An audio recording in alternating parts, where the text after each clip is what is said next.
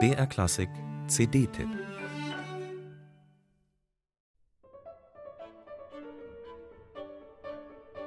Egal, wer als Zeitzeuge über den Geiger, Dirigenten oder Lehrer Georges Enesco erzählte oder schrieb, seien es sein berühmtester Schüler Yehudi Menuhin, seine Kammermusikpartner Alfred Cortot und Pablo Casals oder auch Orchestermusiker, die unter Enesco spielten, stets wird er fast ins Mythische verklärt.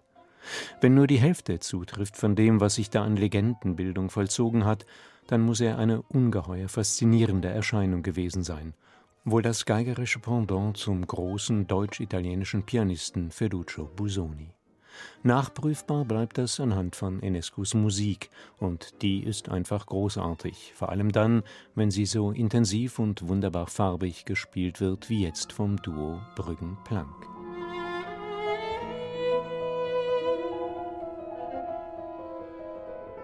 Enescos Musik schillert zwischen deutscher Spätromantik, französischem Impressionismus und den Klängen und Rhythmen der moldawisch-bessarabischen Volksmusik, der Musik seiner Heimat.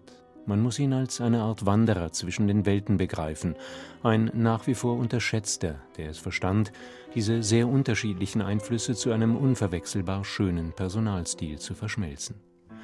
Gerade seine Kammermusik zeigt, wie sehr seine populärsten Werke die beiden rumänischen Rhapsodien für Orchester den Blick auf Enescos Bedeutung verstellen. Das gilt mit Abstrichen bereits für die zweite Violinsonate, das Werk eines 17-Jährigen. Vollends klar wird es mit der vom Duo Brüggenplank hinreißend gespielten dritten Sonate mit dem Untertitel Dans le caractère populaire roumain.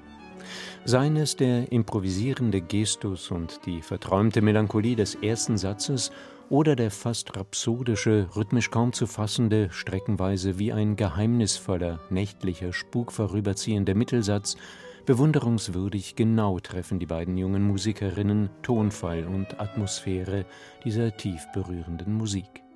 Jeder Ton verrät die Intensität und künstlerische Ernsthaftigkeit, mit der sie sich in Georges Enescos Partituren vergraben haben.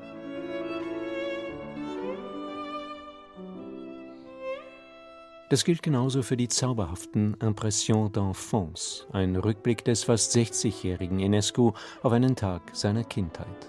Die Bewegung mit einem Fiedler und einem Bettler, die Erinnerung an das Bächlein im Garten oder den kleinen Vogel im Käfig, das Wiegenlied der alten Kinderfrau, der Gesang des Windes im Kamin, Mondschein, Sturmnacht und der mit überschäumender Klangsinnlichkeit besungene Sonnenaufgang, all das wird hier im wahrsten Sinne traumhaft schön musiziert.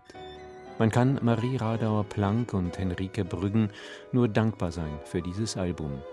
Es gilt einem Komponisten, der nach wie vor zu entdecken ist. Wir sollten uns um Georges Enescu bemühen.